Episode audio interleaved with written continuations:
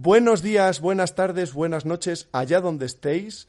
Estamos en un nuevo episodio, en este caso más bien podríamos decir una píldora del podcast Por Tierra, Mar y Aire. Y hoy es 4 de octubre de 2019. Yo soy Alejandro Millán, Orel, en el foro portierramariaire.com, como ya conocéis. Y este episodio es uno muy especial para mí, muy, muy especial, que hago además con mucho cariño, porque tengo aquí como invitada a mi abuela, Felisa García González, que es salmantina como yo, y de hecho ella sí que vive en Salamanca, ya sabéis que yo estoy en Bilbao, pero ella sí está allí, en mi tierra, y ayer, 3 de octubre de 2019, ha cumplido nada más y nada menos que 100 añazos, un siglo, un centenario, señores, y os va a dejar helados, os va a dejar pámpanos cuando la escuchéis hablar, porque tiene una memoria portentosa, tiene una cabeza maravillosa y además físicamente está también envidiable. No hay nadie que no le eche por lo menos 25 años menos fácil. Así que, hola abuela, ¿qué tal estás? Muy bien, muy bien, muy bien, muy contenta. Aquí estamos en su casa en Salamanca y yo quería además deciros a todos que en el periódico La Gaceta de ayer, La Gaceta de Salamanca, tenéis en portada, sale mi abuela y también en la página 14 con un artículo a página completa dedicado a este centenario tan especial, ya no solo para mí y para toda mi familia, sino también para Salamanca. Eh, ¿Nos puedes decir un poco a qué te has dedicado y de qué vamos a hablar, abuelita? Sí, sí. Pues empezando. En hoy el tema a tratar es los recuerdos de mi abuela sobre la guerra civil, tanto en Palencia como en Salamanca, y además de los suyos, también los de mi abuelo, que falleció en el año 2005 con nada más y nada menos que 95 años, mi abuelo Miguel Millán, ¿de acuerdo? Y yo antes de nada, además, para poneros en situación, os tengo que contar que mi abuela, que nació en el 19, en 1919, eh, fue una de las primeras mujeres estudiantas, ¿no? De, los, de las primeras estudiantes de España. Y no solo eso, sino que además fue de las primeras mujeres funcionarias de España. A todo esto hay que decir, claro, porque nos sitúes eh, fíjate que tú hiciste el bachillerato, la carrera de magisterio, y luego oposiciones a correos, ¡Oh! teniendo en cuenta cuántas mujeres se presentaban entonces a oposiciones y con ese nivel de estudios. Uy, no digo nada, nada la, la, mayor parte no tenía, la mayor parte ninguna, ninguna.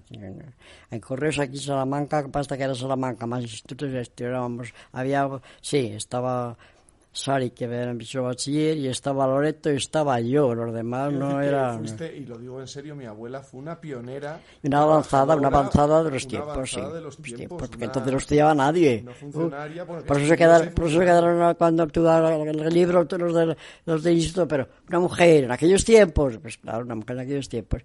Y entonces pedí, pedí Palencia. Hay que aclarar, mi abuelo, Miguel Millán Ronchas, mm. ¿Vale? Que antes lo ha citado también, cuando diga Miguel es mi abuelo, ¿de acuerdo? El que fue su marido y, que se quisieron los dos muchísimo y que aún le echa mucho de menos. 56 y, años. De él. 56, efectivamente. Y vamos a empezar a hablar con ella de, de sus recuerdos y de anécdotas de la guerra civil, ahora ya que os hemos puesto un poco en antecedentes. Bueno, por cierto, bueno, mi abuela de 1919, pues ya veis qué edad tenía en... 16 años. Entre el 36 y el 39. Yo 16 años tenía cuando la guerra. Y mi abuelo tenía 10 años más que ella, así que tenía 26 años. Pues había, había hecho de cuota soldado y le militarizaron. Eso es. Entonces, eh, abuela, por favor, empieza a contarnos donde te apetezca en tus recuerdos de la guerra civil y, los vamos comentando y yo te iré recordando también todo aquello que nos contaba el abuelo y que me has contado tú tantas veces. A ver. ¿Por dónde quieres empezar? Mm. ¿Por comentar, por ejemplo, la anécdota de, de aquella bomba que cayó en la calle? No, eso fue después, la bomba que mató a los basureros. Ah, pues si quieres vamos un poco, es verdad, por orden cronológico. Claro. Por el inicio de la guerra. Nada, cuando, cuando dijeron, cuando precisamente los cuando ya se iba a iniciar, ellos sabían, se conoce que sabían, los jóvenes estaban más, nos dijeron, Había, la misa de 12 era la última misa que había en Salamanca, en la, en la, en la en San Martín.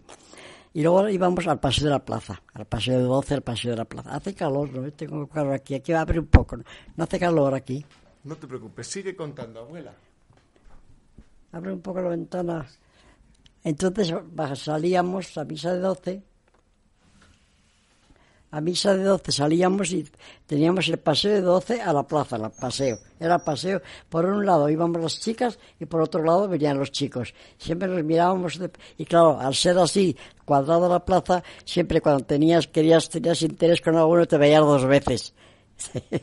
te andabas chicoleando, te veías dos veces. Por cierto, mi abuela está hablando de la famosísima Plaza, Mayor, de Salamanca la Plaza Mayor. Sí, íbamos por un lado, unas, los veían ellos aquí de frente y nos veíamos dos veces, nos veíamos.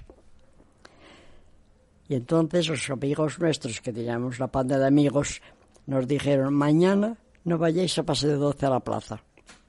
Nos lo explicaron por qué ni por qué no estaban informados seguramente por noticias ya que venían de África, que ya venían, ya se rumoreaba lo que pasaba, que iba a estallar el movimiento, el glorioso, como decían, el glorioso movimiento nacional, el alzamiento, como se llamaba entonces, el glorioso movimiento nacional, el alzamiento. Ellos sabían algo como hombres, como chicos que eran, y nos dijeron que no fuéramos a la plaza Paseo de Doce. Y efectivamente, ya, así, así, sí, efectivamente el, pasó el que iban a tomar, iba a salir la tropa, el regimiento de infantería de la Victoria, número 28, iba a salir a subir por la calle de Toro porque bajaba el cuartel de infantería que estaba arriba, iba a subir por la calle de Toro, pasando delante del ayuntamiento, pasaba por delante de la, de la acera de postas, que Correos estuvo siempre en la, en la de postas, que todavía se llama acera de postas, las dirigentes allí salían, ahí estaba Correos, donde está ahora el, turismo, eso, eso, que, eso que, que, es del Estado, como no hayan vendido te de correos, era del Estado. Se llama la acera de postas, ahí pasaban los dirigentes, los dirigentes para salir con los coches cuando no había carteros, ni correos, ni nada de eso. Bueno, pues al pasar por la acera de postas hay un bar que eran las Torres Chicas, se llamaban, ahora es Altamira, ahora se llama Altamira. Entonces eran las Torres Grandes y la otro de la plaza. Las torres chicas era esto. Más pequeñito, más. Y ahora se falta, mira. Y sale un camarero, alto, el largo que lo llamaban. Sale y dice, abajo el ejército, muera el, muera el ejército, abajo el clero, viva la república, pin. Y se le ocurre disparar con una pistolita. ¿Y qué pasa? Que le dio en, el tobillo a un soldado. El comandante, fuego. Dio la orden de fuego. Siete muertos en la plaza. Entre ellos, conocidos nuestros tres.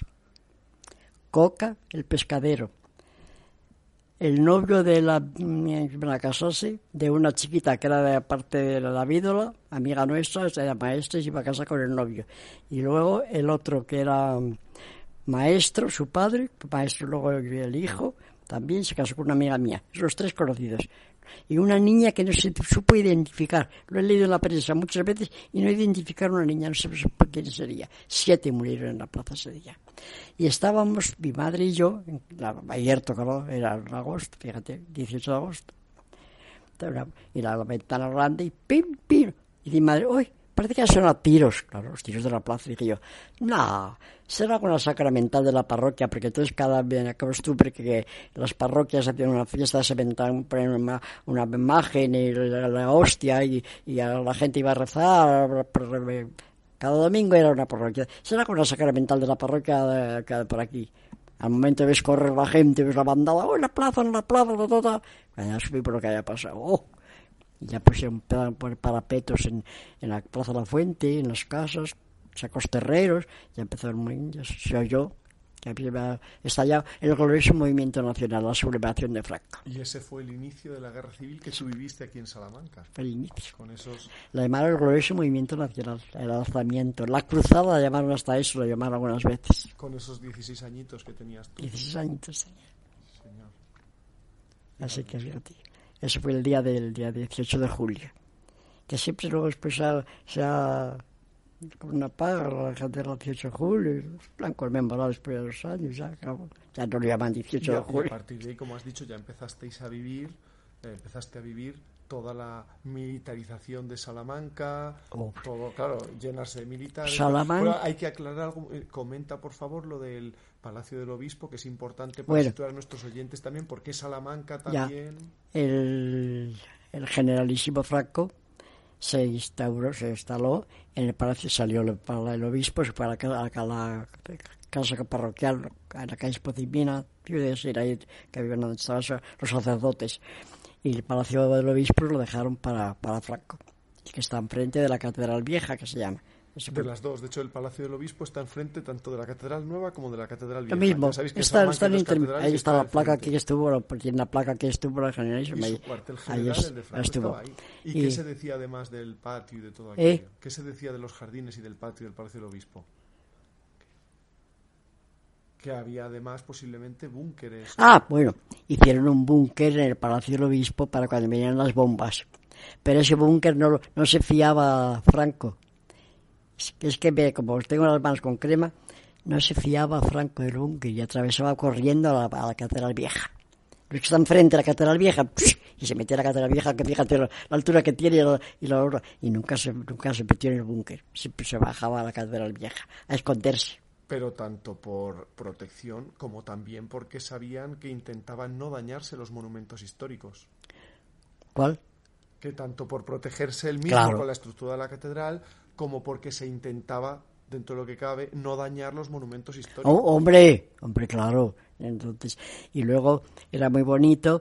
Entonces ya cuando yo estaba estudiando bachiller, y de vez en cuando nos jugábamos alguna clase, o nos veníamos a ver, a ver el relevo de la guardia que tenía Franco, que era precioso, porque entonces estaba con los moros, entonces estaba con los moros. Sí, con los marroquíes. Los marroquíes. ¿cómo eran las Iban a caballo, repejadas, a caballo, blanco, todo blanco, las pezuñas doradas de purpurina estaban los requetés con la boina verde, estaban los, con la boina roja, los de renovación con la gorra verde y los militares. Fíjate qué escolta tenía. Los moros, los de renovación española, los requetés y los, los, soldados, vamos, los militares, militares. Fíjate qué guardia tenía. Pero qué bonito el relevo. Tocaban la música bonito para relevarla.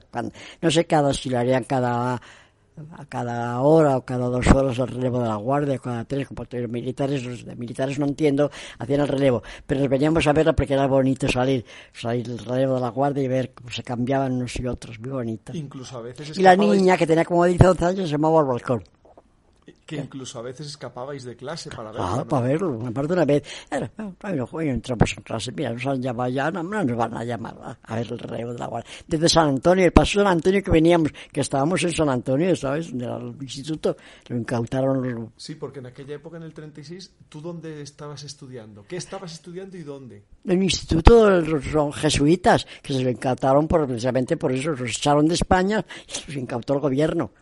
Y ahí lo habilitaron para el instituto y para el objetivo militar, que estaba el parque de automóviles, jefatura de aviación, recuperación de documentos, hospital de sangre y nosotros, los niños.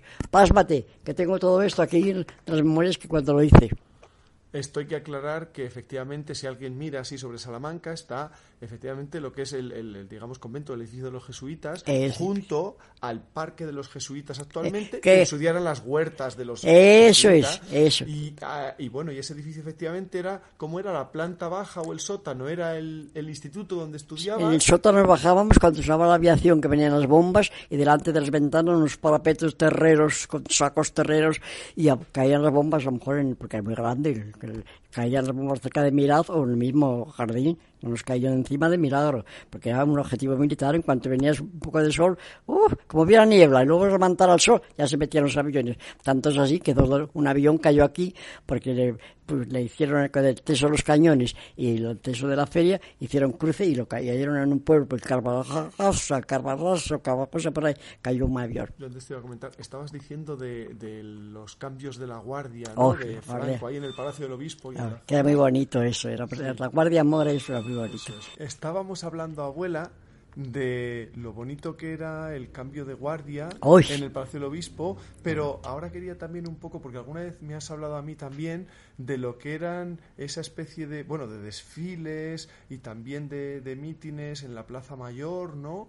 y de cómo se oían las botas en la plaza, Uy, y de ver a los sobre todo alemanes los italianos alemanes. Uy, Tere, Cuenta, cuenta la compañera mía, porque era una marcialidad. ¡Pum, pum! Pues sonaba, fíjate, era de, de, de granito la plaza, que fue cuando en el 54 el de granito. Pues, pim, qué marcial se queda. Un día se pone, uy, qué bien. Digo, pero no me aplaudas, mujer. Qué bien, emocionó. Porque eso eran las botas, cómo resonaban Uy, en la Plaza Mayor de Salamanca, Uy, ¿no? Las botas altas y, y los botarrones que llevaban, llevaban guerra por debajo seguramente, que llevaban, claro. Uy, y cómo sonaba. Hacía, era, una, desde luego Salamanca estaba lleno de militares, era bonito, porque la cantidad de militares, todos los uniformes, estaba, era todo, todo para paisanos, para que no había nadie, todos militares. Claro, bueno, también es verdad que tú eras una adolescente, bueno, una jovencita de 16, 17, 18 años y veías a los militares eh, con sus uniformes, los alemanes y los italianos y se El uniforme era muy bonito. Ah, Y fíjate lo que me pasó un día. Había coestaciones para sacar con los botes, para poner cositas aquí para sacar para los pobres, para lo que fuera. Había coestaciones, teníamos que ir teníamos que postular nosotros las, yo en verano cuando no tenía clases, cuando, podía postular. Y mi hermana iba, como yo más vergonzosa, iba a buscarme las, las huchas con los, con los chismes de postular y ella me ayudaba. Y un buen día yo me acerco, postulando en la plaza, me acerco yo a un militar y lo voy a poner y se me queda mirando así. Espere, señorita. Me queda así. Se levanta el pantalón y en el legis tenía puesto el, la cosita que venía de ahí. Qué gracioso. O en lugar de llevarlo aquí, yo me dice, espere, señorita. Me levanta el pantalón y la bota, los leggings es una, una bota, como una bota, unas botas de agua, unos leggings en- de material. Y ahí lo tenía puesto el, el, el- el cosito que le poníamos, un, un emblema que teníamos para poner, En el bolsillo para de la postular. camisa, ¿no? Para el Así, nos poníamos la camisa, se lo poníamos postulando, eso es lo que de allí lo emplearían para el dinero que sacáramos, que para lo que fuera. La pegatina para indicar que ya habían donado. Que ya, Ya, habían claro, donado. ya la habían puesto la gente. En cuanto veías que no llevaba puesto, se lo ponías. Y eso, pues sí. Por cierto, es verdad, se me, se me olvidó comentarlo antes y es algo importante eh, para nuestros oyentes también el, el, bueno el saber la, la postura, la posición que tú y, eh, y el abuelo Miguel teníais respecto al bando y a la guerra, porque quiero dejar claro que claro tú lo estás diciendo todo desde el prisma de una de una jovencita, de una adolescente 16 de años. 16 años, pero yo quiero dejar claro que mi abuela no, no era de ningún bando. No, no, nada, en absoluto, nada. No tenías opinión, no tenías, opinión ni nada. Vivías aquí y Ya tocaba está, ese. ya está. toca- como si hubieras en Madrid, te hubiera tocado Madrid, hubieras en Valencia, no, no tenías eso. Hombre, no. Y mi abuelo igual.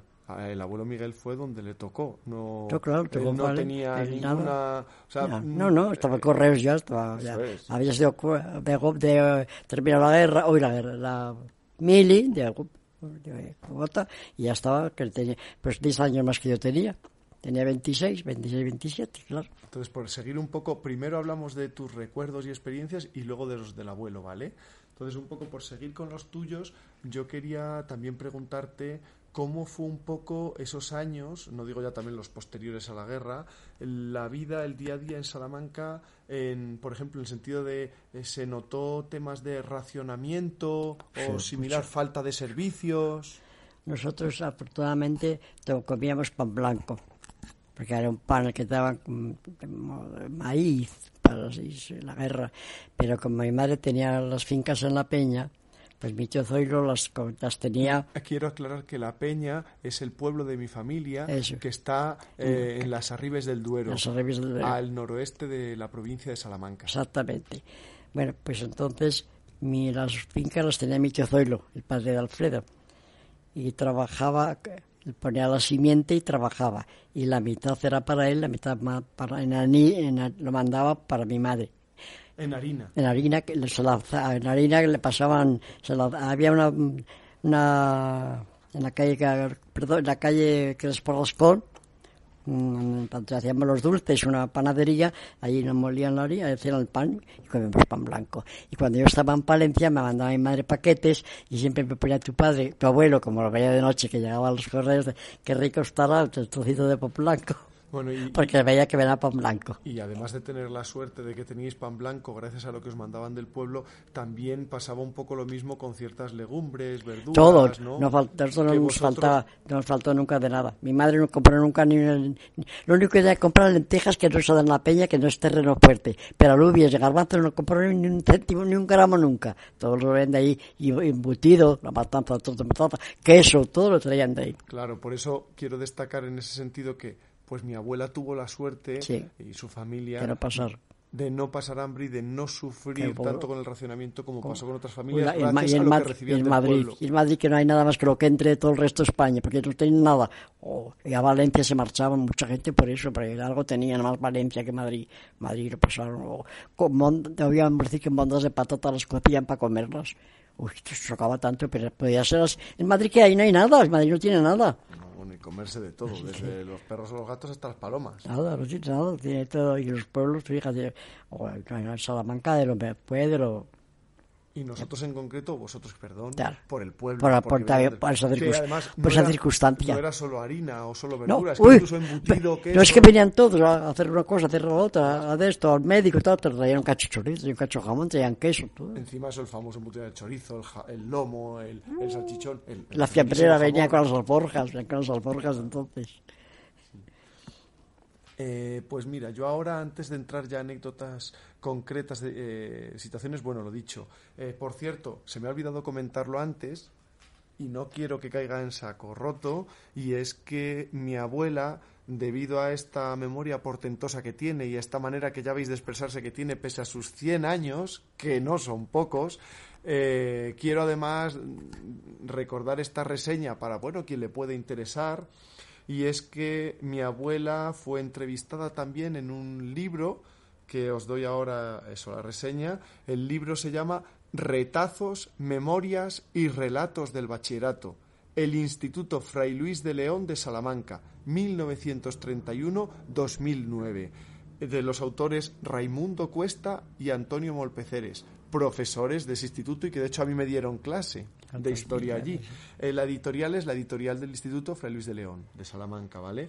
Y ahí hace una entrevista sobre cómo fue, eh, cómo era la educación en los años 30 y 40. Bueno, abuela, tras hablar un poco de ese tema también, de, bueno, del racionamiento, de ciertas penurias, que por suerte tú no pasaste tanta, vamos a pasar a hablar un poco también de tus impresiones y tus vivencias cuando, claro... ¿Cómo he puesto? al ser, al ser Salamanca uno de los cuarteles generales de Franco y del ejército franquista, obviamente sufrió muchos ataques de los republicanos, sobre todo ataques aéreos. Entonces, recuérdanos, por favor, te iré preguntando ¿Cómo era esa sensación del sonido de los aviones, mm. bombas? ¿Cómo era el sonido en cuanto, de los aviones, En cuanto veíamos que estaba, había mucha niebla, mucha niebla, de ay Dios mío, la aviación que tenemos, porque se metían entre la niebla. Cuando clavabas, cuando ay, qué horrible, cuando veías a los aviones. Entonces estaban las sirenas de moneo, Moneo, que era una, el Moneo que estaba en la calle esa de, del Campo San Francisco, la estación, otra sirena, y la fábrica de Miraz, tres sirenas. En cuanto sonaban las sirenas, ya sabía que ya venían los aviones. Sonaba la sirena de Miraz, la de Moneo y la de la estación. Ya los aviones, justo, se metía cuando eso, cuando más hicieron la, cuando cayó la cuando más fue el año 38, la, la mayor burrada que hicieron, porque una vez cayó iban buscando objetivos militares, el cuartel de infantería, y cayó en la calle que están los salesianos, porque no acertaban. Pues en la calle más acá, la calle donde están los salesianos, los salesianos de la, que se llama la calle que va al cuartel de infantería, que era cuartel, bueno, iban buscando el cuartel de infantería. Esa una vez cayó ahí la bomba, en, también mató a alguien ahí. Después, la mayor, la mayor, cuando mayor fue, fue el año 38, en enero, que era un día de esos que en enero sale el sol y la luz que da gusto, cuando la aviación fue cuando la bomba, que ya pusieron la bomba precisamente por eso en esa churrería esa que en la calle Contejo, y ese día fue el día, el día más horrible, porque mi padre, mi padre que entonces empezaba a repartir casi siempre, pero casi siempre por la venía por la calle Toro y empezaba por la Plaza Mayor, donde estaba el buzón de la Plaza Mayor a repartir, en la casa de Piñuela, donde estaba el comercio.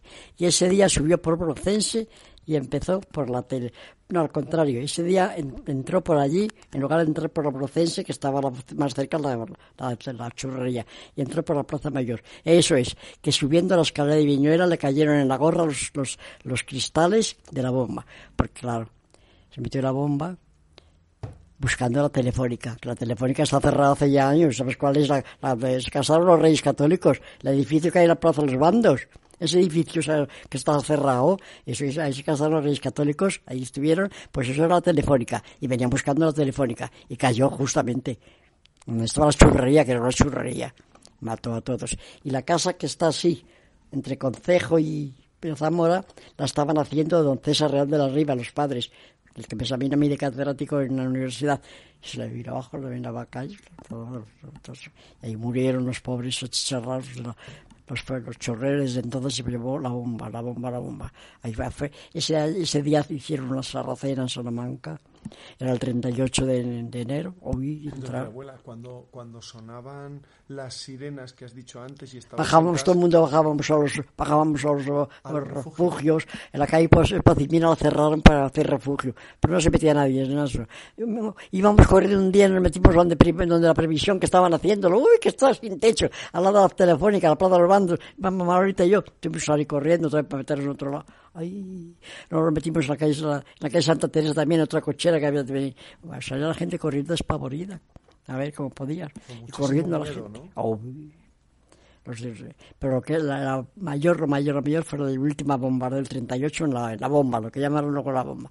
Ahí mataron a toda la familia. Te quería preguntar, por ejemplo, alguna vez me has dicho, descríbeme cómo era el sonido de los aviones cuando venían sonaba, estaba un pánico cerval, era un miedo. Uh, uh, y mucho oído, uh, no muy fuerte, no muy fuerte, claro, para evitar, y sonaban, y, y, nosotros, y luego, como digo yo ahí, un peligro más, ya que tenemos peligro con la bomba, un peligro más, porque en tropel sonaba y bajábamos todos para el sótano, cuando estábamos estudiando, bajamos al sótano, ahí en, en, el, en el, jardín, en los jardines de la, de la de, la, de, las jesuitas, ponían sacos terreros, bueno, como esta mesa de anchos, unos sacos, unos maderos, llenos de sacos terreros para si caía la bomba, y caía la bomba pues en lado de vuela, a veces en el río, a veces al principio de la, de la, del jardín, pero nunca caía, afortunadamente, no tenía la, la puntería que tienen hoy, si no nos achicharran. Si nos, nos achicharran y no, si hubiera caído en el edificio, nos achicharran a todos. no cayó nunca. Lo que te iba a decir es que vosotros, además notabais que, claro, entonces la precisión era. ¡Uy! Uy, horrible, los cacharros que me van a tener, los aviones, nada, con los cacharros. ¡Uy! Sí, eso, sí, eso. ¿Cuántas veces lo hemos comentado? Sí, que me has dicho muchas veces que si fuesen los aviones de hoy día. ¿no? ¡Uy! Los que alguna pero, vez te pero, hablo yo, al abuela. milímetro, al milímetro lo caen. Al milímetro nos caen encima. Entonces, nada.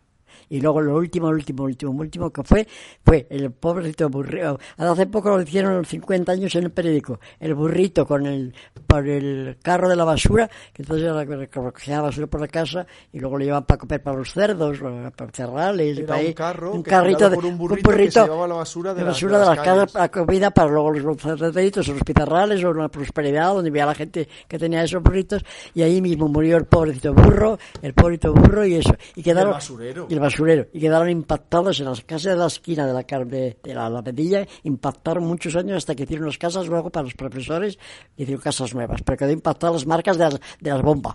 ¿En qué calle fue? En la, para, para la avenida Mirad, en la avenida Mirad, todo, a la Medilla, todo iba para la Medilla, para allá, para, para la Medilla, y a la vuelta de la Medilla, en las casas que hay de esquina, ahí quedaron impactados todos los, los, los trozos que de... Por recordar, eh, bueno, entonces lo que hemos dicho, tú tenías en, en el 36, 16 años. Eh, ¿Y dónde vivías entonces? En Salamanca, pero ¿dónde vivías tú?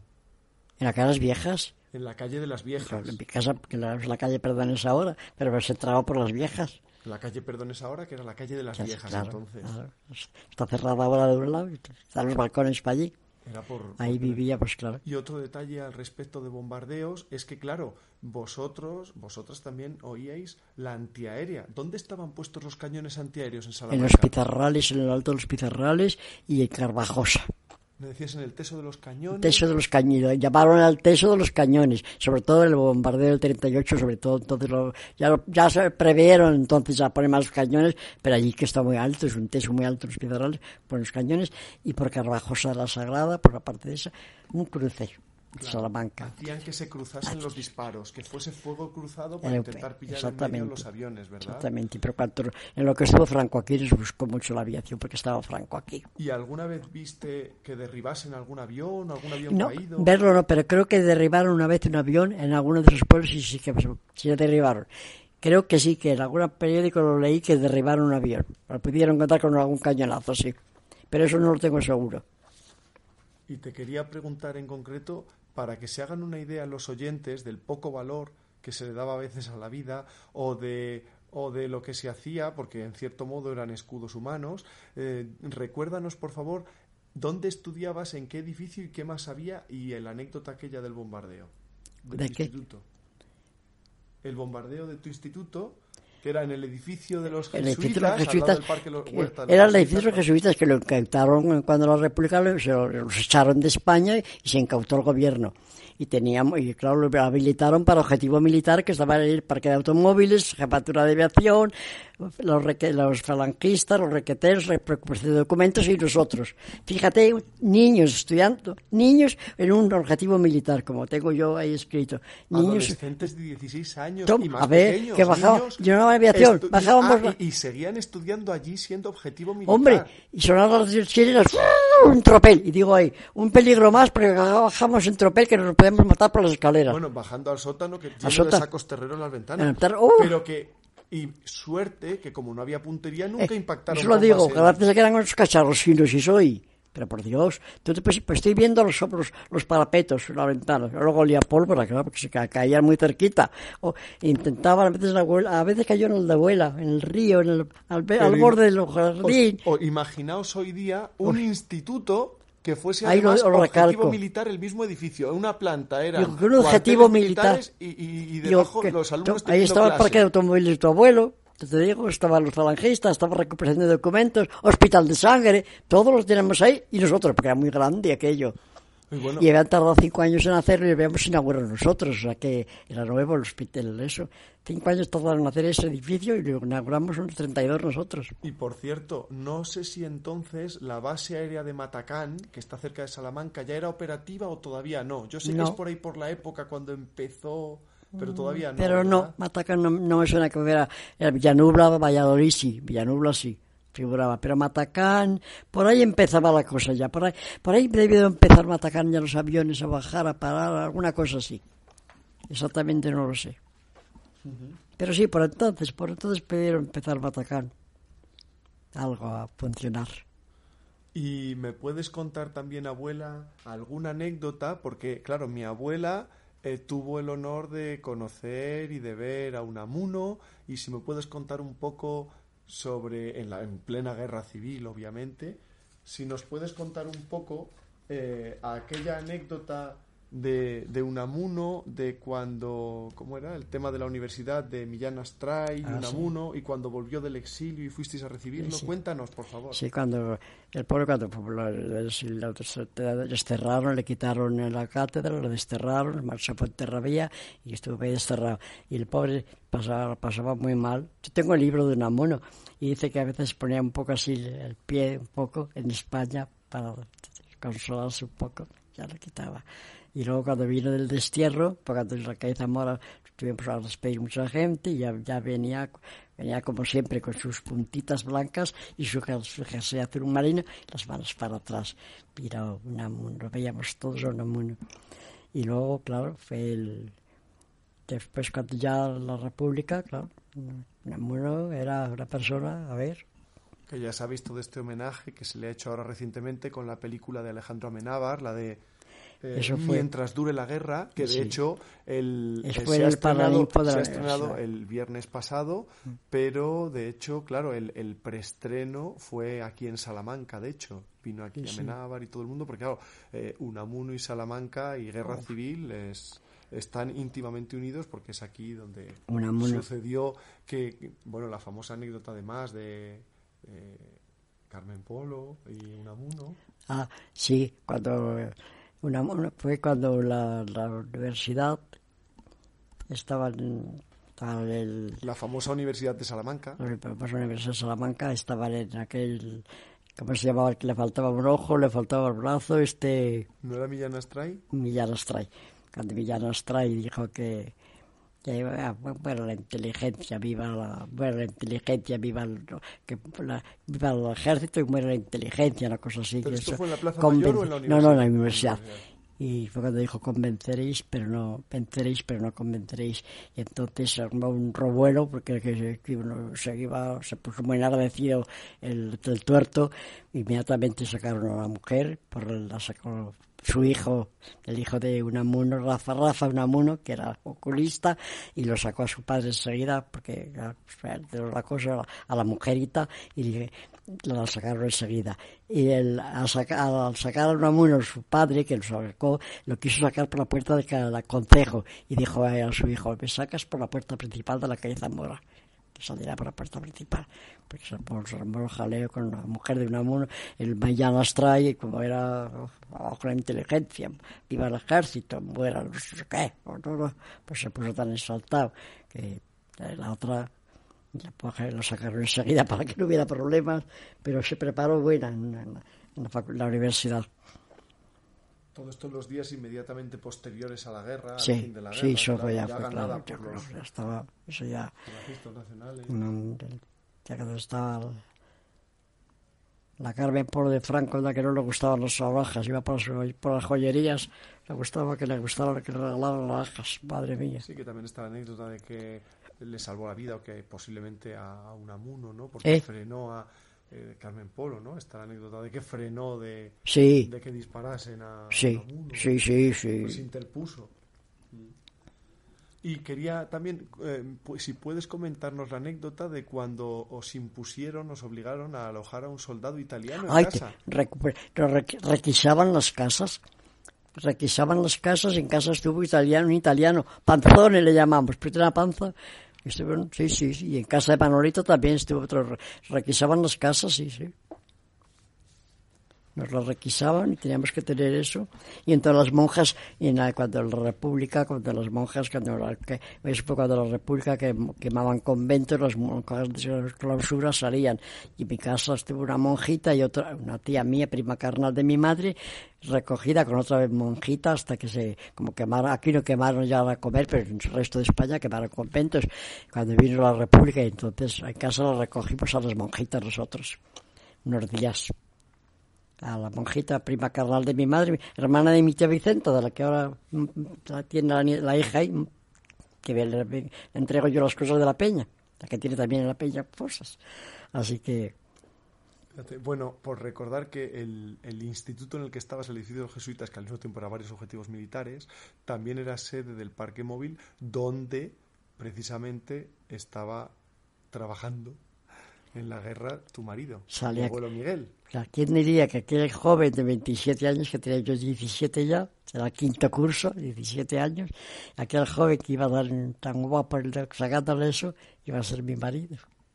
veías, veías, claro, les veías. Claro, les veías, pero no. Y se hospedaba luego, y allí en la casa de, de barrio aquel se hospedaba, claro. Recuerdo, cuando, como ha habido algunos cortes, recuerdo, por cierto, que, bueno, yo soy Alejandro Millán, Orel, en el foro por tierramariaire.com y en el podcast, ya sabéis, y quien está hablando es mi abuela, Felisa García González, los dos somos salmantinos, mi abuela está viviendo en Salamanca, yo aunque estoy ahora en Bilbao, pero esa es mi tierra, y que ha cumplido 100 años. Antes justo estaba recordando quién eras tú y situándonos, ahora recordar a mi abuelo, a tu marido, Miguel Millán Ronchas, que nació en 1909.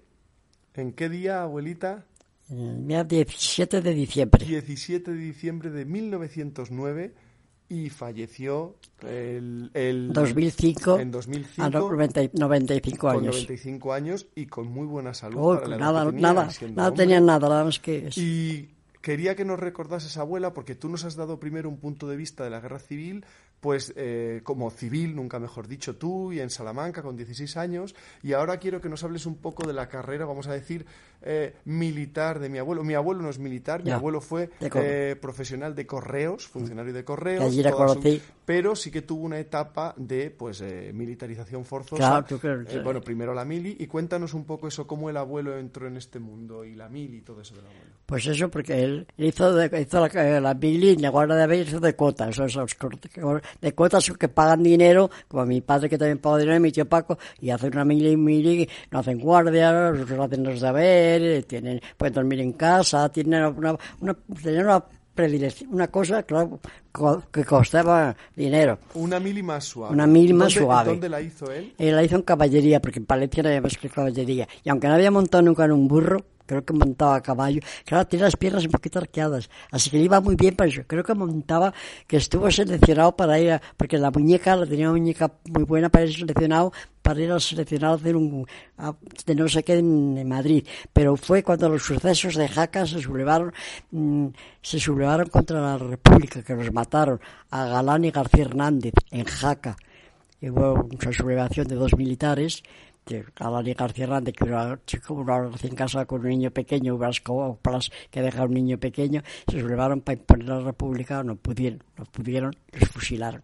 Y entonces fue cuando suspendieron el que fuera él al concurso de caballería, para, porque tenía una, tenía una muñeca fantástica para... Sí, bueno, es que es- exacto, mi abuelo, eh, tras la mili, bueno, la mili, efectivamente, él fue eh, domador de potros, Sí. de caballería, caballería literal. montaba muy bien por lo visto, y, montaba y sin haber sido nunca... Todo esto situados. él Sin es saber de- montar un burro, porque era de capital. Mi abuelo es de mil, eso es de Palencia. Mi abuelo es de 1909, la mili a los 18 años. Claro. Pues eh, estamos poniéndonos entonces, daos cuenta, en, en el año 1927. Sí, sí. Vale, aún no era la guerra civil. Esto es para ponernos en situación de sus antecedentes del servicio militar, ¿no? Sí. Y después de aquello, ¿qué sucedió? ¿Por qué? Porque después de eso, él hizo sus estudios, su vida en correos. Sí, sí. Y cómo acabó otra vez entrando en, obviamente, al ser un varón en el año 36, eh, obviamente lo militarizaron. Lo militarizaron, sí, un sí, sí. varón, Militarizaron. sano. Lo ¿Qué edad militar- tenía en el 36 el abuelo? Pues mira, nació en el 9, Por eso.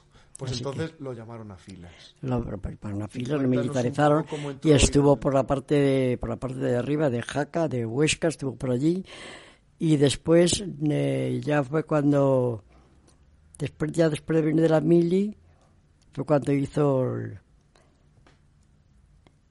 eh, cuando, cuando- eh, o sea que estuvo por estuvo estaba en- estuvo por Jaca Allí estuvo militarizado. Eh, después ya, mm, la, al año 41, Pero ya nos hemos saltado la guerra civil. no, no, ¿Cómo, con ¿dónde estábamos con la guerra civil? 36 al 39. 30, y, eh, bueno, estaba militarizado, estaba en la guerra, que fue cuando iba con los camiones. Eso vamos a hablar ahora. Espera que lo decimos luego. Y estaba, estaba como él, él tenía, ellos tenían, habían tenido coches, una, una- un negocio de coches, pues se conducía desde los 13 años, sabía cómo meter los camiones ya en, en las, sin tocar las columnas, en, en los en las cocheras, porque tenía mucha habilidad para eso, para meter eso, y se dedicaba, le gustaba mucho la cosa de conducir, y conducía muy bien. Eh, Antes de hablar de esa parte, vamos a decir algunas, algunos recuerdos que él tenía de los inicios de la guerra civil en Palencia Sí. y que te transmitió y nos transmitió. Por ejemplo, si te acuerdas del que fue el era el padre del alcalde. El de padre del alcalde, ¿Puedes sí. contar esa anécdota? Por ejemplo, en sí, Palencia, esta no sí, en Salamanca. El padre de. Fernández Mañueco. Venía Fernández Alonso se llama, pues Fernández Alonso, Fernández Mañueco se llama este. Era muy religioso y venía de las de comulgar de la catedral que está muy cerca de la oficina de correos. La, la iglesia de, venía de eso. Y entonces estaban tomando a correos. Una vez los de derecha, otra vez los de izquierda. Martó Correos estuvo en Palencia, una vez la izquierda, otra vez de derecha. Y él venía de comulgar, que era muy católico. Por el San Francisco, en esa de la iglesia de San Francisco, pasa por delante correos y habían dicho, no abran ventanas, no, no levanten persianas, no, no muevan nadie, se asome a la ventana, porque estaban tomándolo, claro, son, pim, pim, pum, pum, pam, pam, el hombrito era sordo. Disculpa, eh, sí que es en Salamanca, perdón, dije en Palencia, es en Salamanca esta anécdota. No, es en Palencia. Ay, en Palencia. Es en Palencia. es en Palencia, es en Palencia, era sordo. Y viene, se mete en su casa, que es enfrente, enfrente, enfrente de correos. que exacto, desde la calle estaban avisando, apaguen las luces, cierren no las persianas. No levanten persianas, porque estaban tomando correos y tan pronto lo tomaban los de izquierda como los de derecha. Y tío, fueron cruzados de fuego, cruzados de fuego, cruzados de fuego. Y este bonito viene de la misa. Se mete en su casa, se queda mirándose un poco, se mete en su casa, ¿qué se le ocurre? Que no había ido lo de las persianas, levanta así un poco la persiana, ¡pum! Porque era sordo, no lo había oído. ¿Quién lo mató? No se sabe si derechas o izquierdas. Pero un pues lo contaba. que recibió por encender la luz y la ventana abierta. Lo contaba tu padre, tu, abuelo, dice, ¿cómo lo contó? Que pobre este señor, viene de comulgar más buena, más de, más de derechas que era, que no se sabe quién tiraría, porque entonces estaban... ¿Y, a tu abuelo... más o menos? ¿Eh? ¿Qué año era? En el 36, cuando la guerra. Bueno, y tu abuelo le pidieron también buscar, porque fue cuando el chulo la viruta lo defendió. ¿Se acuerda mucho tu tío? Miguel del Churro, la viruta. Esa, esa cuenta esa anécdota también, por favor. Cuando el abuelo aún no estaba en, el, en la guerra. Uy, qué risa. También en Palencia. Palencia. Mi abuelo Miguel. Todavía no estaba en la guerra. Pues habían estado de boda tenemos los amigos. De juerga. De juerga, los amigos. Y él tenía que entrar a las 6 de la mañana, tenía que estar allí. A las 5 de la mañana se levantaban. En correos. En correos, a las 5 de la mañana se levantaban. Porque a las 6 entraba el correo y tenían que empezar a distribuirlo. Estaba en, lista y apartados, que se llama. Lista y apartados, lista es la gente que no tiene domicilio y lo mandan a la lista para buscar los y apartados, los apartados de correos, ya sabes. Estaba en lista apartado. Están de juerga de, de la vez. Cuando él tiene que entrar a las 5 de la mañana. Cuando miro, uy, van a ser ya, ya no me voy para casa. Ya no me voy para casa. Me, me, me, quedo aquí tumbado, aquí encima de un sofá que había allí, no sé que se queda tumbado allí. Empalmó. Y queda, cuando entra, entra, que estaba el movimiento, que sabía el que pasaba eso. Entra el movimiento, y, querían disparar. Levante, ¿quién es usted? ¿Quién es usted? Medio dormirado, menos mal que estaba el chulo, el chulo la aquí, aquí quiero decir, por cierto, bueno, antes de nada, obviamente, correos como Telefónica, eran estamentos civiles cuasi Donde primero se puso la bandeja republicana precisamente fueron correos, que por eso los tildaban de republicanos siempre. Efectivamente, es decir, tened en cuenta que eran... Los depuraron, a los depuraron, cambiaron a todos, ¡uh! ¡Qué depuración hicieron! Eran estamentos cuasi militares para todas las comunicaciones, etcétera. entonces, por eso... entonces lo que funcionaba era el telégrafo, toda la comunicación era por telégrafo. Entonces era de lo primero que se tomaba. Hay, primero, en cuenta. primero. Y bueno, lo que decía mi abuela, decir que efectivamente se fue a correos directo empalmando y se recostó en un sofá cubriéndose un poco unas sacas postales. A las 5 tenía que entrar en correos, porque a las 6 ya va el tren. Pues me cuesta que y claro, y, entró, y entraron los, militares, los militares armados con, a tomar Con eso, gracias. Y él, claro, estaba, estaba dormido, se despertó ahí, se despertó y le decían, ¿quién es usted? Claro, lo, que, lo iban a... Le iban a dar, a, dar el pasaporte. Bueno, a dar el pasaporte. Uy, y, pues, entonces... El chulo El chulo la viruta. Había un amigo que el chulo Se debe su tío Miguel, su tío Miguel cuando me cuenta, para, para, que calle, que esto. Y era de, los de ellos, los de, de izquierda sería, claro, seguramente, no sé quién sería. Para, para, por Dios, para. Tu padre, que, tu abuelo, que, ¿qué pasa, qué pasa, qué pasa? Nada, por Dios, nada que mira, ha venido de boda, que ha sacado a fulanito en un palente, fíjate, pero los guardias no lo sabrían, pero ha venido de boda, tiene que entrar aquí a trabajar ahora, pero ala, ala, vamos. Y él mismo lo llevó a casa. Ya no entró, ya no entró en correo, ya no, ya no entró el correo, ya estaba todo bueno. Fíjate, entraría el correo, lo metería para allí como de fuera, y ya lo llevó el chulo a viruta, lo llevó a casa. O sea que los republicanos no fusilaron a mi abuelo de milagro. Por suerte de este amigo que lo conocía y que era del palo de ellos y lo frenó. Hoy si no, Y no sé cómo no, fíjate qué casualidad. Estaba ahí tumbado, dormido, soy lo que, ¿para qué viene a casa a dormir? Si, y, y, y hace bueno, me, me, quedo aquí a dormir. A todo esto quiero aclarar, eh, recordar una vez más, porque como hay distintos cortes en la, en la grabación, no por circunstancias, esto es el directo, obviamente ayer fue el cumpleaños de mi abuela, pues 100 años, pues la están, están llamando, llamando ¿no? etcétera.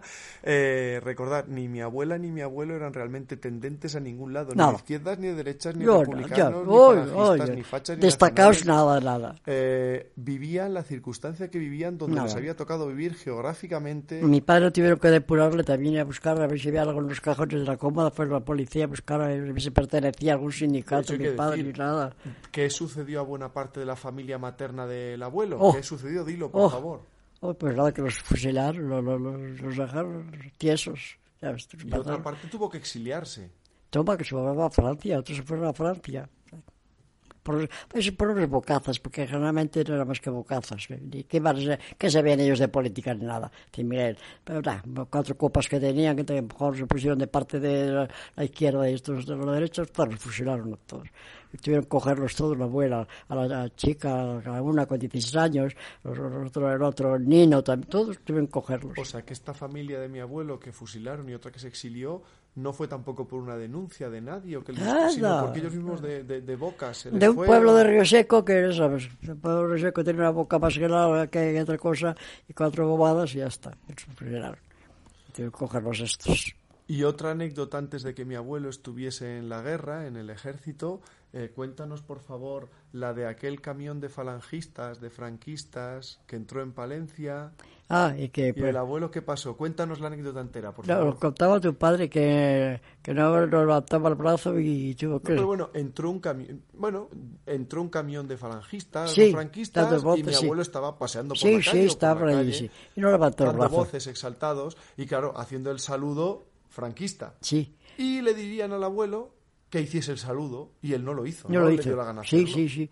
Uy, ¿Y los, qué pasó? Cuenta. Lo, lo- lo siguieron, siguieron, siguieron para, para, para- se lo podían detener, pero él que era muy habilidoso, conocía muy bien Palencia, se zafó de una manera, se quitó no sé qué la chaqueta. Lo que hizo fue se puso a correr por las Sí, calles, sí, porque ellos se- persiguiéndolo. se- como conocía muy bien, conocía muy bien las calles, él los, los toreaba muy bien, claro. Y digno de película de acción o Sí, de James sí, Bond, claro.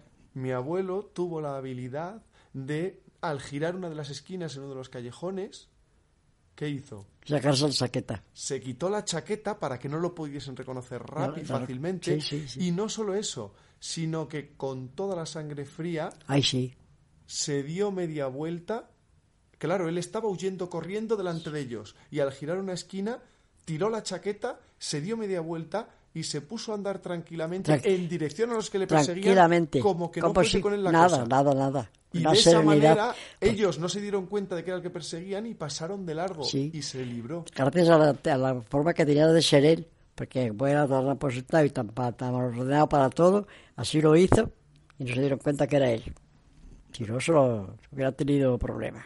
Pero mira también ya qué ejemplos nos has dado. Antes nos contaste de en la Plaza Mayor alguien que dijo que abajo el ejército o aquí salude, haga el saludo franquista y él se negó y ya por eso mataban a alguien o a varias Sí, personas. sí, sí. Era la exaltación, ese es el peligro, esta violencia, él, no esta lo, él no quería levantar la mano, él no quería levantar la mano, pero se la pudo, se la pudo jugar.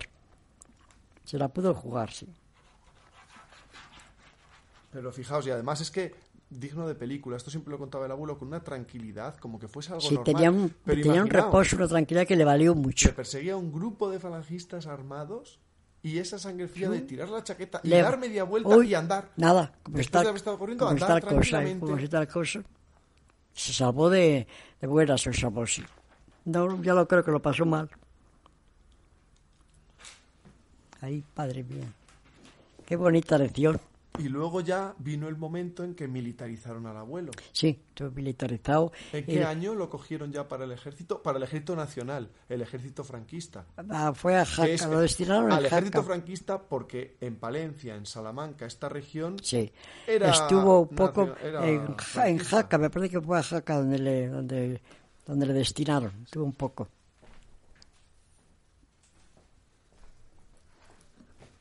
Ah, que me parece que fue en... lo pero lo llamaron a filas. Él no fue voluntario. No, no, no, no.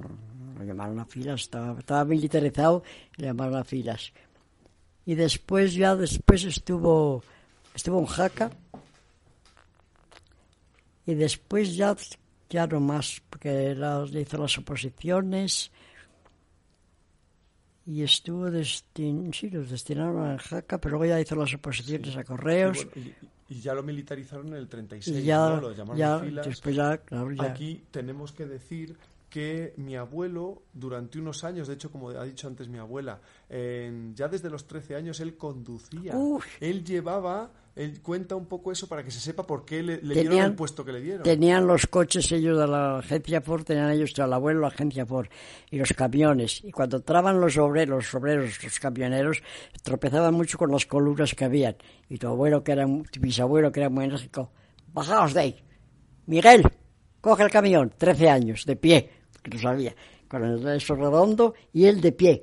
Como era tan habilidoso, tan habilidoso, tan habilidoso, lo metía, lo metía, lo metía, lo metía. Mi abuelo era, sin tropezar unas. Mi abuelo era muy habilidoso y muy perfeccionista. Tanto que lo llamaba calcomanía, lo llamaba al abuelo, al, a, tu bisabuelo, calcomanía lo tenían de mote los, los compañeros. Calcomanía. El, con 13 años ya conducía camiones de pie, camiones Ford, que además los llevaba de Barcelona. ¿no? De Barcelona, los hay que traer de Barcelona. De Barcelona a Salamanca. Sí, y cuando iba a comprar coches Ford, que era lo que compraban los médicos, que, compraban los médicos o los terratenientes, lo traían Barcelona y, y, para que no se le flipara tenía que venir muy, muy lento, decía él.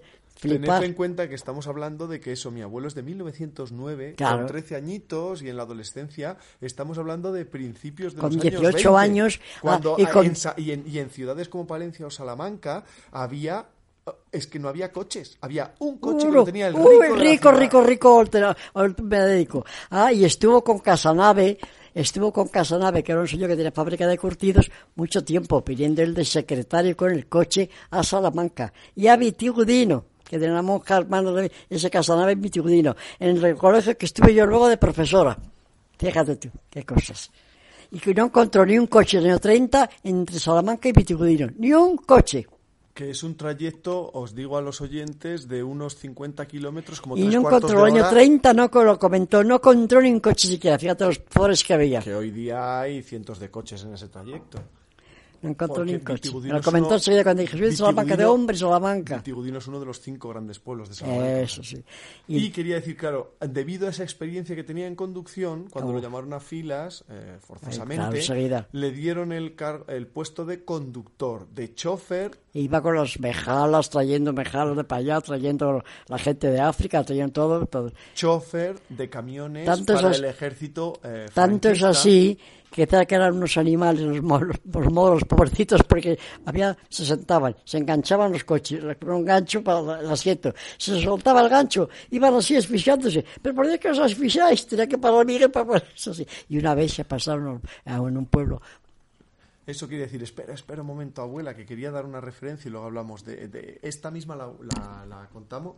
Y yo quería decir al respecto eh, que, bueno, recomiendo a los oyentes porque ya hace unos años y precisamente gracias al foro por tierramariaire.com, eh, bueno, mm, dio la casualidad de que contactó conmigo a través del foro un historiador español de la guerra civil que se dedica, se ha dedicado especialmente a hacer libros, estudios sobre materiales y vehículos de la guerra civil pero no de combate, digamos, de los poco habituales y de los que hay pocos estudios, como por ejemplo, pues motos, coches o en este caso camiones, camiones de transporte de guerra, que es lo que conducía mi abuelo, el, claro. mi abuelo Miguel, ¿no? Y quiero deciros aquí que el, conseguí hacerle a mi abuelo un gran homenaje hace unos años, ya digo, gracias al foro y gracias a este autor que ahora os voy a citar. Y el libro, la reseña del libro, es eh, dentro de la colección Atlas Ilustrado de la editorial Susaeta, el libro se llama Motores en Guerra, Guerra Civil Española. Es un libro del autor, es un libro del autor Josep María Mataduaso, ¿eh? como digo, de la editorial Susaeta, Motores en Guerra, Guerra Civil Española. En la portada sale un gran camión rojo, es de tapadura, es un libro muy grande, ¿eh? y Atlas Ilustrado y estoy eh, muy contento porque eh, voy a centrarme especialmente, hay varias fotografías que mi abuela conservaba de la época de la guerra, de mi abuelo, y en este libro hay varias de ellas, en concreto en la página 36, en la 52, eh, y de hecho en la página 36, en la parte inferior izquierda, la fotografía, que es de mi abuela, eh, es mi abuelo sentado sobre el guardabarros izquierdo de uno de los camiones que conducía, que efectivamente en este caso era un camión Studebaker modelo J15, también condujo otros modelos, ¿eh? Pero, y de hecho reza el pie de página, el pie de foto, perdón, sentado sobre el guardabarros izquierdo aparece Miguel Millán, conductor del batallón de automóviles número 2. En el mismo guardabarros se observa pintada una pajarita blanca, que de hecho correspondía a un distintivo utilizado por la compañía a la que pertenecía el camión, que era además el que siempre llevaba mi abuelo, ¿verdad? Que siempre decía los camiones de la pajarita, una pajarita de papel blanca, pintada, ¿eh? Con dos rayas horizontales debajo, por cierto. Y de hecho dice, comenta el autor que la introducción del rombo como distintivo del batallón debió de producirse poco después. Y de hecho esta foto, por ejemplo, en concreto, fue tomada en Camarillas, en Teruel, a principios de mayo de 1938, en la famosa batalla que tenemos allí. De hecho, en los créditos dicen gracias a Miguel Millán y a Felisa García, a mi abuela, y gracias a mí también, Alejandro Millán, por, por haber puesto el contacto, escaneado y pasado la foto. Y entonces era eso, del batallón de automóviles número 2, conductor. y sí, por favor, ahora cuenta de nuevo viene esa anécdota sobre que una de las cosas que, una, perdón, una de las cargas que llevaba mi abuelo eran precisamente eh, tropas franquistas, eran las y, mejalas, majalas, que eran las tropas especiales marroquíes de Franco. Eso es. Y cuéntanos eso que nos habías dicho ahora. Si iban sentados. En la caja del camión iban en unas bancadas de madera que iban enganchadas a unos pequeños ganchos. Se soltaba el gancho y, se caían todos sobre el último sobre el primero, iban que se asfixiaban. Miguel que se daba cuenta, pero por Dios, ya que parar para que se colocaran, si no se asfixiaba alguno, no, o sea, todos pagados, pero no podéis, pero Dios. Como tú dices, eran, no sé si era por tan burros o tan obedientes, tan, que se desenganchaba, ¿verdad?, el asiento, se caían todos a un lado, estaban aplastados unos a otros y no se levantaban a recolocar el asiento y a estar, no, no, se quedaban como así como iban. Y tú, Miguel, que cuando veía aquello, y una de las veces que iba con esos camiones, como no podían, no podían llevar luz porque iba el convoy, es que llama el convoy, que con varios camiones delante y detrás, no podía llevar luces, en una de las veces se pasó. Bueno, esto era, por supuesto, en los transportes, eh, eran obviamente convoyes de vehículos, de camiones, en este caso, no podían llevar luz. y de noche, no podían llevar luces. También tenían una especie de pegatinas que hacían más fino el faro para verse menos, pero en este caso incluso muchas veces llevaban las luces apagadas, apagadas para, que no, les viera, especialmente la aviación, y cuenta que pasó una de esas noches que iba dirigiendo un convoy el abuelo con las luces apagadas. Que se metió en el, por un pueblo de rojo que se llamaba entonces. Y al darla, al entrar en el pueblo... Entró en terreno enemigo, en territorio enemigo, sin haberse dado completamente. Pasó la línea del frente sin darse cuenta. Y en el momento, en el momento que entró de una plaza, por los monos, que cada uno tiene los monos de un lado, tienen los monos de otro. Los uniformes. Los uniformes, en ese momento, segundos, sin decir nada a nadie, sin nada a nadie, buscó la salida. Como pudo, que las pasó canutas por lo visto, y salió a la carretera, nadie se enteró, se incorporó a la carretera y pudo salir de milagrito, porque se, se dan cuenta que son De nuevo, gracias a la noche en la que todos los gatos son pardos, nadie llegó a identificar que ellos eran camiones del ejército enemigo, que eran camiones franquistas, atravesando el frente rojo comunista, ¿no? El republicano, vamos. Lo pasó, los pasó y, por su sangre fría, no hacer ningún gesto extraño, continuar era, la marcha, calmado, seguirle los era calmado y muy ordenado, por su sangre fría, pues, se salvó, claro. Sí, sí, pasaron. Si van a detectarlos, Así que fíjate, fíjate si los descubren. Los chachicharran hay que los dejan tiesos. Contaba todo eso Miguel, sí. Te iba a decir, por supuesto, eh, hay otra anécdota en, sobre, sobre mi abuelo que llevaba varios días sin dormir conduciendo el camión y el mando que iba con él. ¿Te acuerdas de esta anécdota, abuela? Ah, que a ver, nos contaba siempre. En, bueno, en una ocasión, eh, mi abuelo, tu marido, que después de días sin dormir, participando en la guerra, bueno, pues eh, el mando de turno al que transportaba se negó a que, a que el conductor, al chofer, que era mi abuelo, que pudiese descansar, ¿no? que pudiese dormir. Pero por supuesto, el mando se durmió tranquilamente, como él era el mando. ¿Y qué pasa? Pues que mi abuelo paró el camión y dijo, mira, yo no aguanto más, voy a descansar también un poco, voy a dar una cabezadita. Claro, ¿qué pasa? Una cosa muy curiosa, ¿verdad, abuela? ¿Te acuerdas de la historia que contaba? Que estando dormido, él soñó que se despeñaba con el camión. Ah, sí, sí.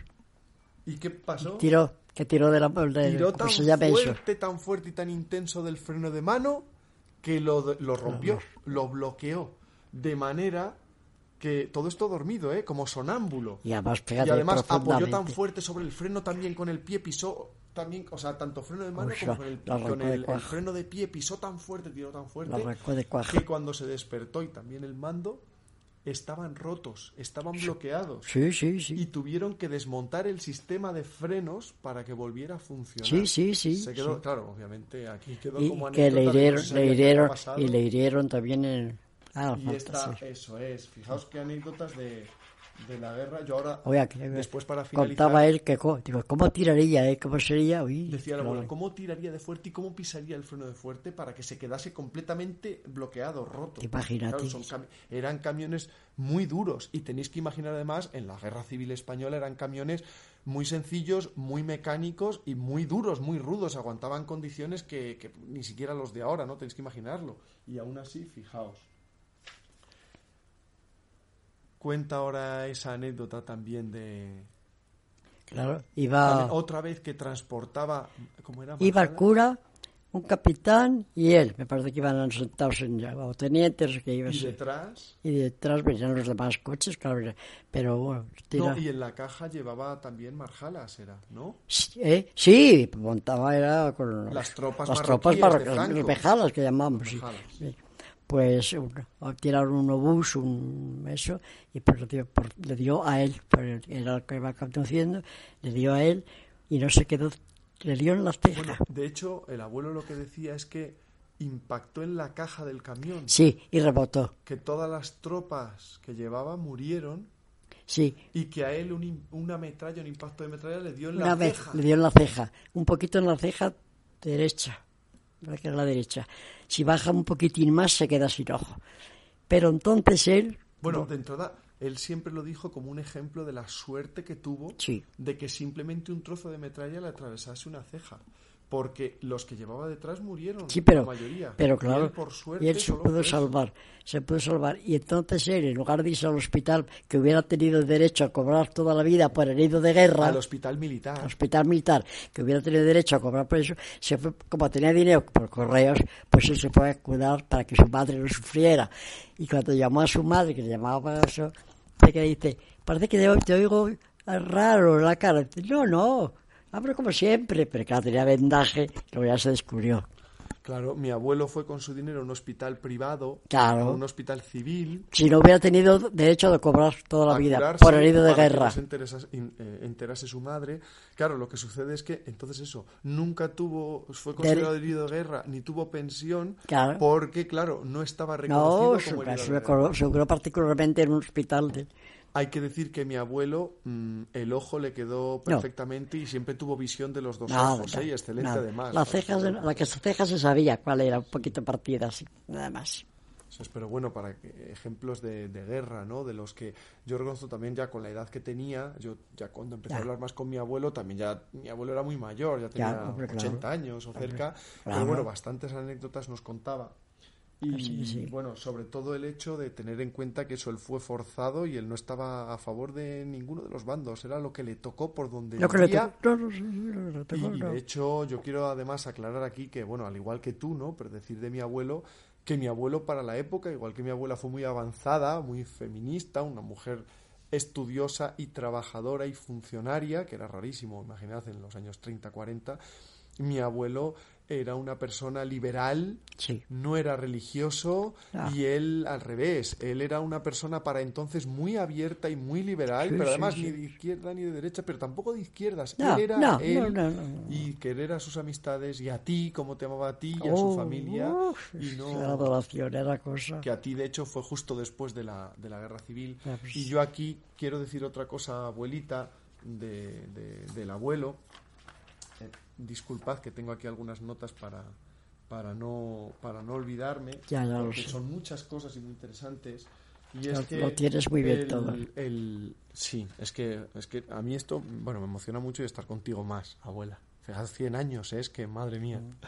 Es que el, el abuelo siempre nos contó a los nietos y a mí cuando le preguntaba por estos temas, yo, bueno, quiero aclararos de hecho que yo soy el de toda la familia y de hecho de entre todos mis amigos también, bueno, eh, decir, eh, exceptuando los del podcast o del foro, soy eh, el único de la familia, ¿verdad, abuela?, al que le interesan los temas militares y no se sabe bien ni cómo me empezó la cuestión, porque en mi Tú familia no es más bien antimilitarista, Sí, sí. tú misma, mi abuelo estuvo en la guerra y por tanto al revés y forzado, es pacifista más que nadie. Nada, nada. Entonces yo no sé por qué me empezó a partir de la niñez, eh, tardía, adolescencia, Pues, esta sí. afición, pero bueno, que ahora es, fijaos, ¿no? Y yo recuerdo que eh, mi abuelo siempre me contaba que la, la guerra desensibiliza, desensibiliza. O sea, la guerra te hace perder sensibilidad y emotividad. Porque decía, de hecho, que, que te hace, te hace, te fuerza a tener que olvidar tus emociones y tus sentimientos por las barbaridades que llegan a Ah. ver y a vivir. Y eso que mi abuelo no estuvo en unidades de combate, Ey, ni en primera línea, ni cosas de esas, claro. línea. Pero tenéis que pensar que, por ejemplo, bueno, en primera línea estuvo transportando suministros y personal, Sí. cuidado, ¿eh? Claro, oculto y en emboscadas y de noche, pero, pero poniéndose, exponiéndose al peligro en vehículos no blindados, ni con Sí, cobertura, yo, ni nada. claro. Pero él siempre dijo que la guerra desensibiliza y que de hecho hace perder eh, incluso esa humanidad, porque dice que él sabía, por ejemplo, que pasaba con su camión sobre cadáveres, sobre Sí. multitud de cadáveres Sí, y sí. que y, y de muertos y que sin embargo ya ni le horrorizaba, que ya no sentía nada, ya no podía expresarlo. Y, pero para que os hagáis una idea, la, la frase más importante que, que nos dejó, solo para hacer una pequeña idea de lo que es la guerra, es que él dijo que si hubiese otra guerra, bueno, ya sabéis, mis abuelos, eh, mi abuela Felisa, mi abuelo Miguel, tuvieron tres hijos, primero a mi madre, luego un hijo y luego otra hija. El abuelo siempre dijo que si hubiese otra guerra, a su hijo lo sacaba de España lo siempre. huíais para que vuestro Sí. hijo no tuviese que filas y vivir los horrores de la guerra. Lo dijo siempre. sí. Fijaos, chofer de camiones que parece que no tal. Que parece que no y es. todo aquello lo que de hecho se negaba a contarnos porque yo a veces le preguntaba y él prefería no recordar. No quería, pasado, no quería ¿eh? recordar mucho. y de los terrores que pasaban esas bueno noches infinitas horrorosas esos bombardeos Ay, sí. los muertos que trasladaban los muertos sobre los que pasaban es increíble y eso No, que- su frase es eso la guerra deshumaniza desensibiliza hace que ya n- no veas como, como extraña la muerte y Lo sobre todo decía, eso lo que si decía. hubiese otra guerra a su hijo lo No, sacaba lo- de España Uy, lo que dijo, lo dijo siempre. que vuestro Sí, hijo lo no dijo, sí, que lo dijo siempre. sí. Lo dijo siempre, sí. Tenía una cosa. Y bueno, ya con esto, yo creo, abuela, salvo que quieras dar alguna última impresión, que O hemos- comentario al Hemos hablado respecto. mucho de todo.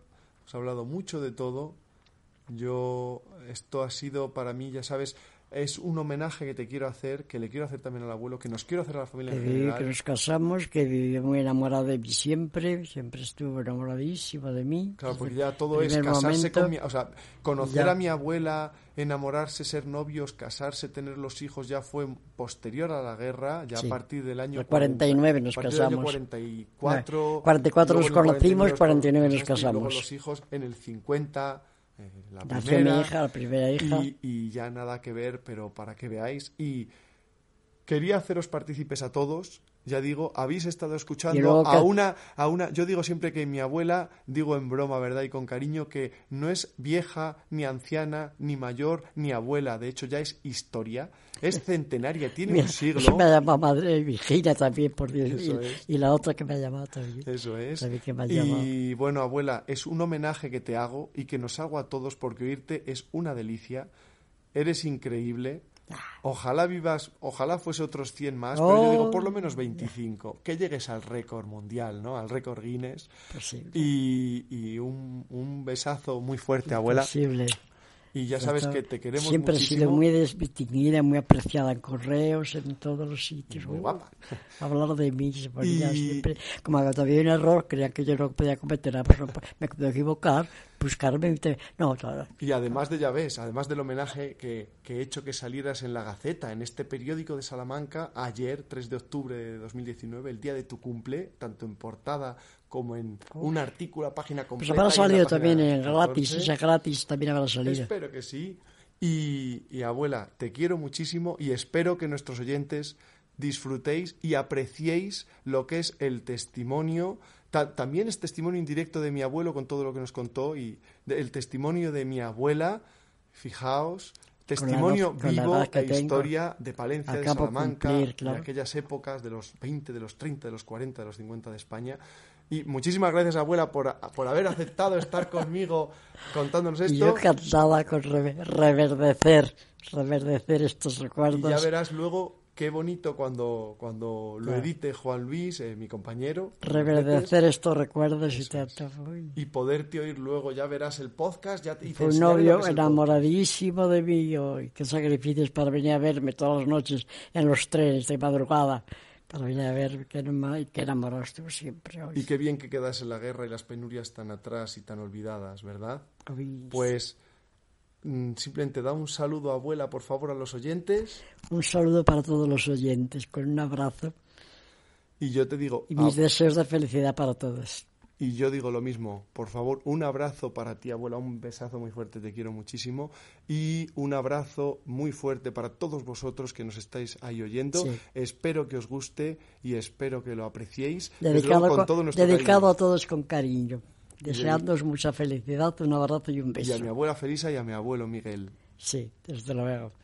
El recuerdo de él para mí es imborrable. Adiós y un abrazo.